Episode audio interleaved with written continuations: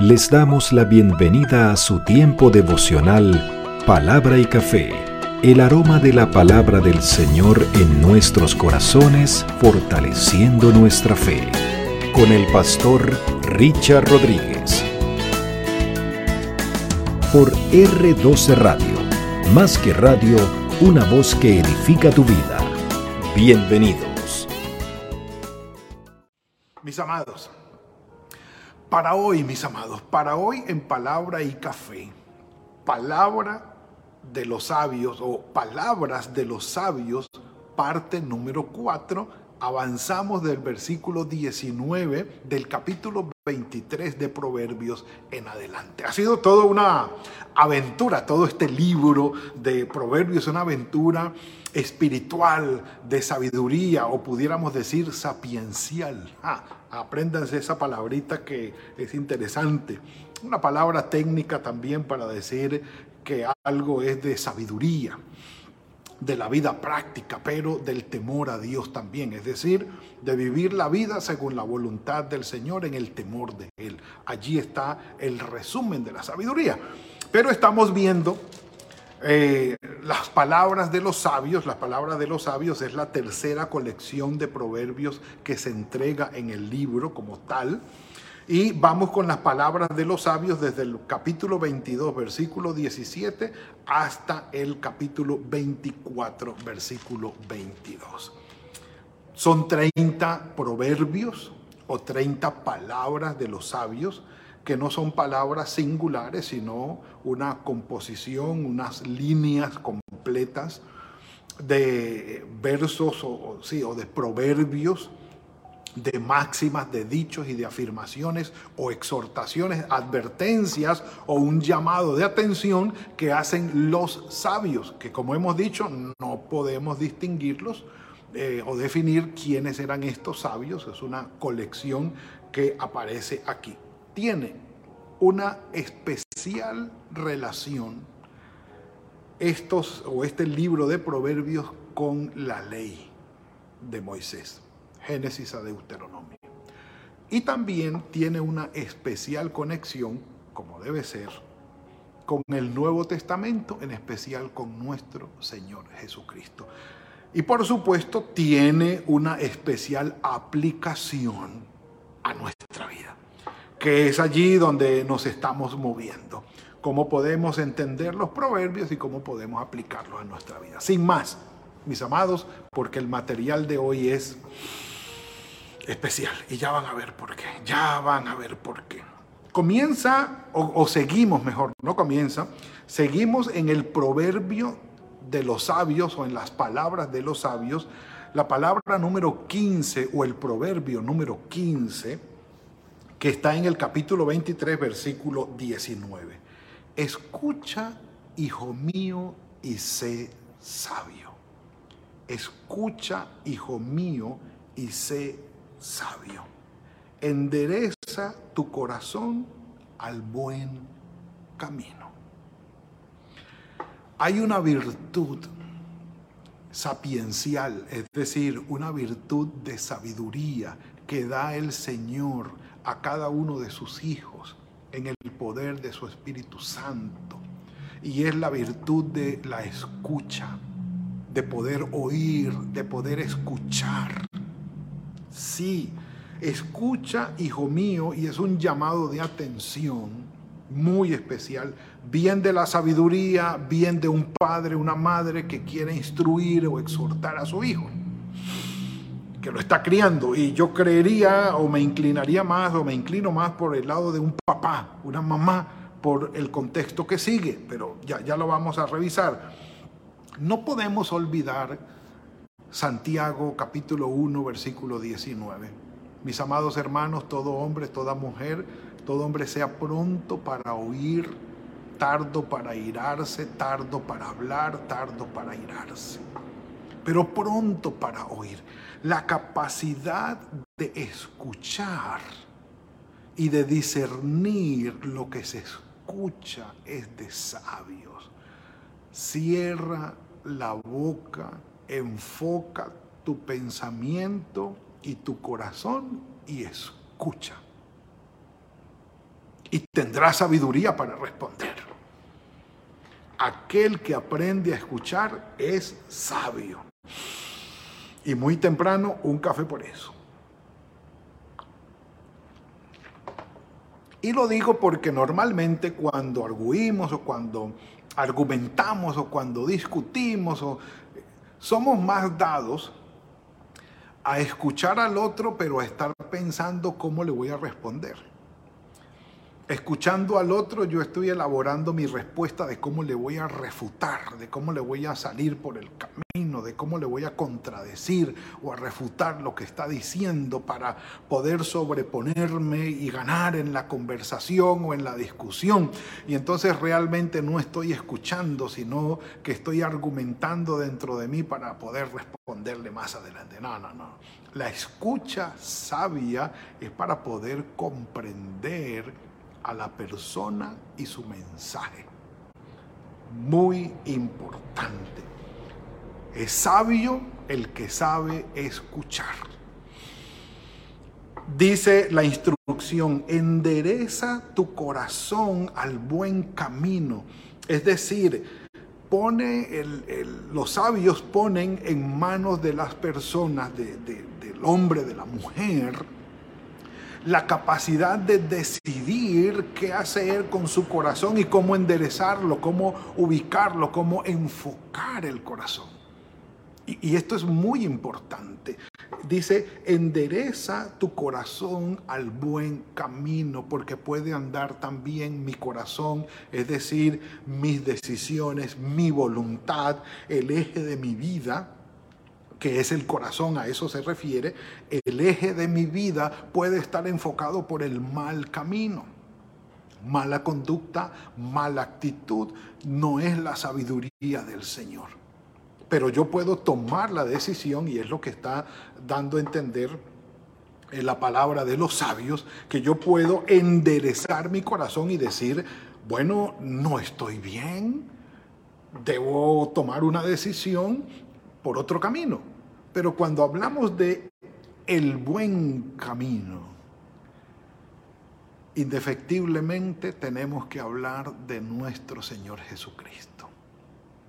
Juan 14, 6, yo soy el camino, la verdad y la vida. Y si tenemos que enderezar nuestro corazón y enfocarlo en el camino, entendamos en conocer imitar y seguir a nuestro Señor Jesucristo. Por eso el Señor Jesucristo, hablando de la, palabra del Señor del Antiguo Testamento, decía, las escrituras dan testimonio de mí. Es este un ejemplo.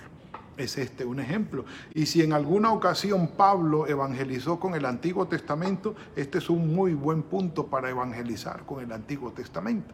Encontrar ese camino que es nuestro Señor Jesucristo. Otro café por eso. Y aquí viene la instrucción práctica y clave. No te juntes con los bebedores de vino, ni con los comilones de carne, porque el bebedor y el comilón se empobrecerán, y el mucho dormir los hará vestir de harapos. Bueno, me gusta la carne, pero no me considero comilón de carne. Valga la aclaración, también bebo café. Mm. La ley en Deuteronomio 21 del 18 al 21 nos aclara muy bien este proverbio. Yo los invito, vamos. Deuteronomio capítulo 21. Vamos, vamos a leerlo para que ustedes vean más o menos de qué se trata este proverbio que aparece allí. Deuteronomio capítulo 21, del 18 al 21. Y, podemos tener un poco más de claridad en esta parte. Deuteronomio 21, del 18 al 21. Es fuerte. Si alguien tiene un hijo contumaz y rebelde, un hijo necio, terco, malo y rebelde, que no obedece a la voz de su padre ni a la voz de su madre, y que ni aun castigándolo les obedece, Su padre y su madre lo tomarán y lo llevarán ante los ancianos de su ciudad a la puerta del lugar donde viva, ¿sí? Eh, a la puerta de la ciudad. Recuerde que en las puertas de las ciudades se hacían los juicios y todo esto. a la puerta del lugar donde viva y dirán a los ancianos de la ciudad, este hijo nuestro es contumaz y rebelde, no obedece a nuestra voz y es glotón y borracho. Entonces, los hombres de la ciudad lo apedrearán y morirá. Así extirparás el mal de en medio de ti y cuando todo Israel lo sepa, temerá. No vamos a dar explicaciones que yo sé que son necesarias, no es el punto. Pero el proverbio está conectado con la ley de Moisés. Sí, un hijo contumaz y rebelde, comilón y borracho, que no obedece a sus padres, ni siquiera castigándolos, es un hijo absolutamente necio. Un hijo de este calibre, ¿qué puede producir en el corazón de un padre? Y si nos arrimamos por allí o si nos acercamos por allí a este tema, miremos el versículo 22 que es el proverbio 16 de los sabios. Escucha a tu padre que te engendró viene a ser la solución o la, contrapropuesta a este hijo contumaz y rebelde, borracho, comilón y bebedor. Escucha a tu padre que te engendró. Y cuando tu madre envejezca, no la menosprecies. Honra a tu padre y a tu madre. Es un mandamiento con promesa para que te vaya bien y seas de larga vida sobre la tierra. Honra a tu padre y a tu madre. Apóyalos, ayúdalos. Cuando necesiten de ti, cuídalos, respétalos, habla bien de ellos. Sé, tu, su provisión y su ayuda. No los desampares. Me gusta la frase que se refiere a la mamá. Cuando tu madre envejezca, no la menosprecies. Ay, mis amados, testimonios que hemos oído que van en esta línea. Sí, Señor. Hijos que cuando sus padres ya son viejos, los olvidan, los irrespetan, los menosprecian, no los honran. Cuidado con eso compra la verdad, es decir, adquiérela, no la sueltes, no la vendas, y la sabiduría, la enseñanza y la inteligencia. Mis amados, nunca perdamos la actitud, el buen deseo de aprender, de estudiar, de leer, de buscar la instrucción, la sabiduría, el cambio con la dirección del Espíritu Santo en la palabra del Señor y en todos los recursos que ahora tenemos para aprender de la palabra, para mejorar nosotros mismos y ser guiados por el Señor. No, no perdamos esa actitud. Mucho se alegrará el Padre del justo.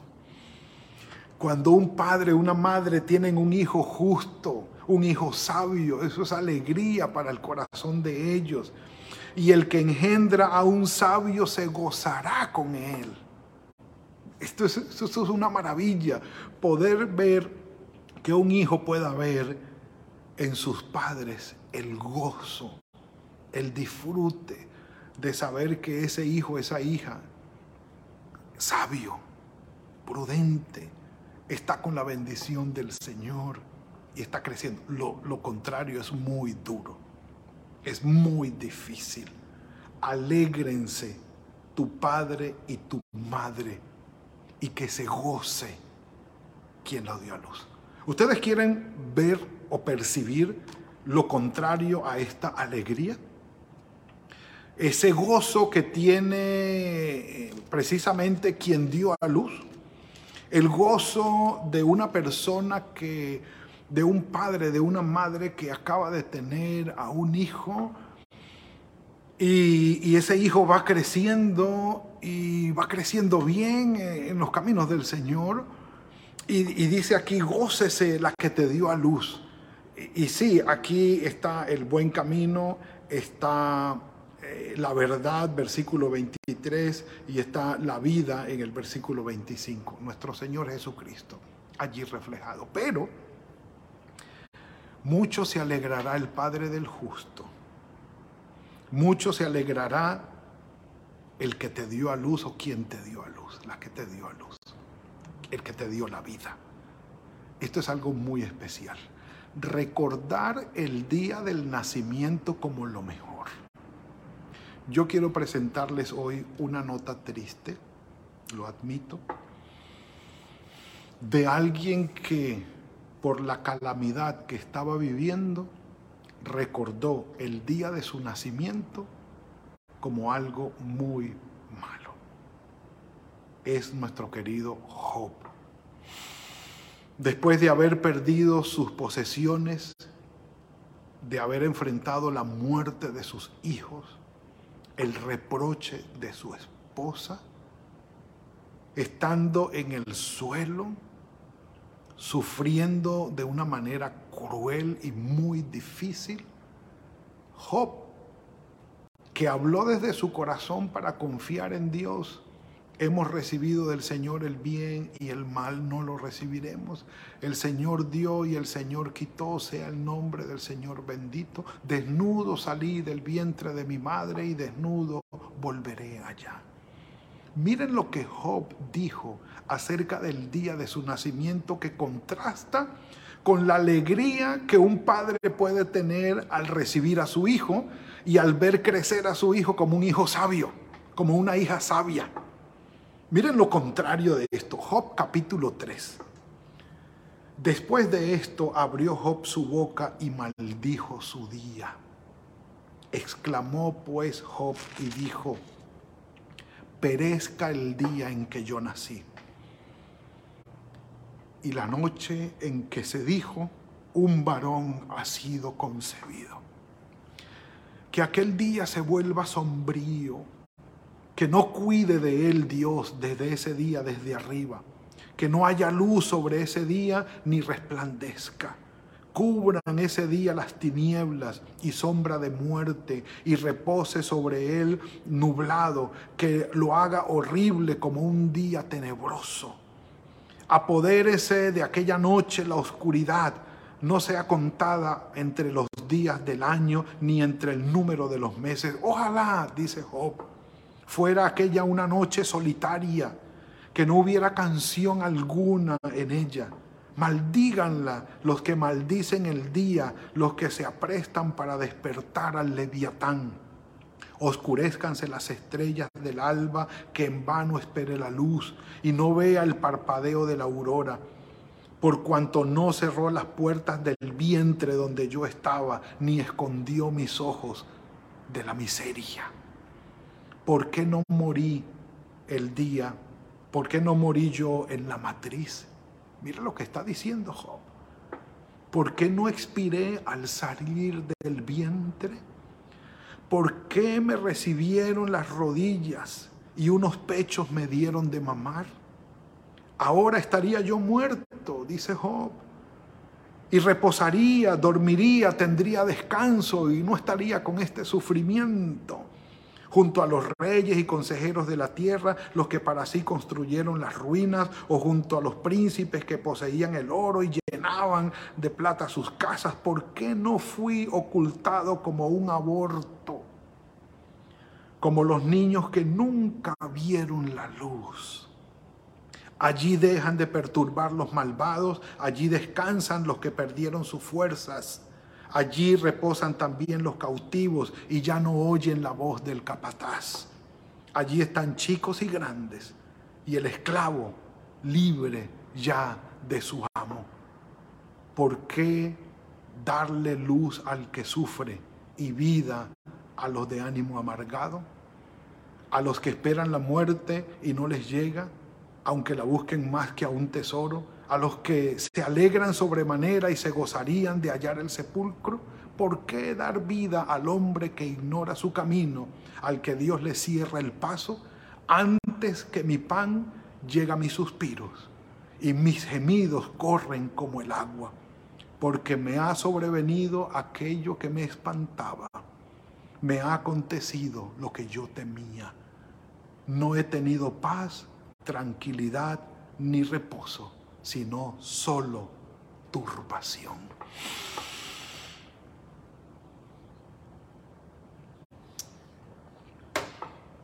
Un café por eso. Este es Job. Alegría de un día por haber nacido. Job dijo, no, no, que perezca el día en que yo nací. Viendo el contraste de Job en su día y en el lamento y el dolor en el que estaba, claro, la condición de Job cambió, porque no se quedó allí, pero ese lamento de Job sobre el día en que él nació.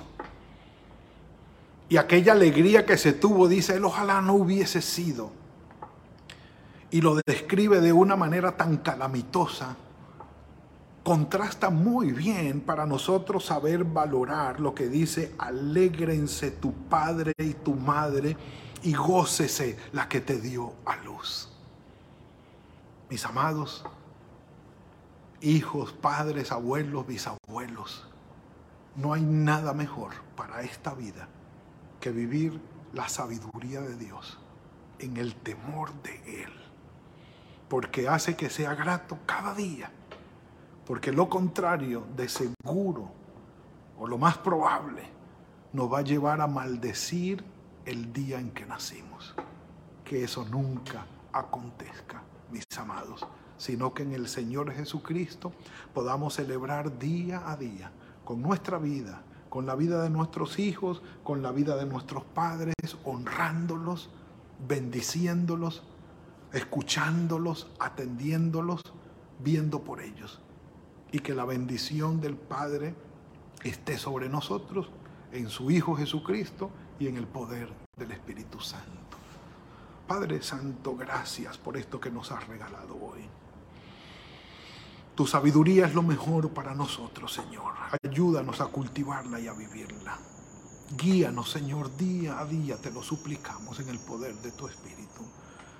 Que podamos en nuestro Señor Jesucristo no solamente tener la salvación, sino la vida que tú quieres que vivamos, como lo tenemos, Señor, así como lo haces en nosotros. Ayúdanos, Padre, te lo suplicamos. Y gracias, porque sabemos que nuestras vidas están en tus manos y vamos tras tus planes y propósitos para con nosotros, guiados en tu voluntad. Gracias por este día, por el fin de semana que llega. Tu amor y tu misericordia sigan con nosotros, Señor. En el nombre de tu Hijo Jesucristo. Amén y amén. Mis amados, ha sido la entrega de hoy. Hoy es viernes ya. Quiero que estén pendientes, los quiero, los quiero invitar porque vamos a ver un tema interesante. Vamos a tener una capacitación de tres horas. Ese es una, un curso, un seminario que vamos a dar acerca de María, la madre de nuestro Señor Jesucristo.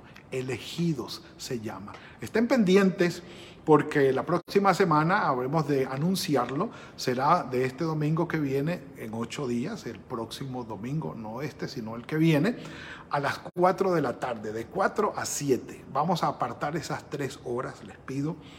Los invito, si ustedes pueden hacerlo, que estemos todos en casa, tranquilos, para tener un seminario como este. Les haremos llegar los detalles y cómo será, cuánto costará, pues va a tener un costo, por supuesto, para que estemos allí por la vía de Zoom, aquí por R12 Radio, recibiendo esa capacitación. Tendremos más detalles luego. Por ahora, muy feliz, un feliz viernes, perdón. Que el Señor los bendiga y los guarde, que haga fructífero este día de trabajo, fructifique el trabajo de sus manos y el fin de semana que sea de crecimiento y de bendición espiritual. Nos veremos el lunes, si el Señor lo permite, con otro tiempo de palabra y café. Que el Señor los guarde. Gracias por compartir con nosotros este espacio de palabra y café. Hasta una próxima oportunidad por R12 Radio. Más que radio, una voz que edifica tu vida. Que Dios les bendiga.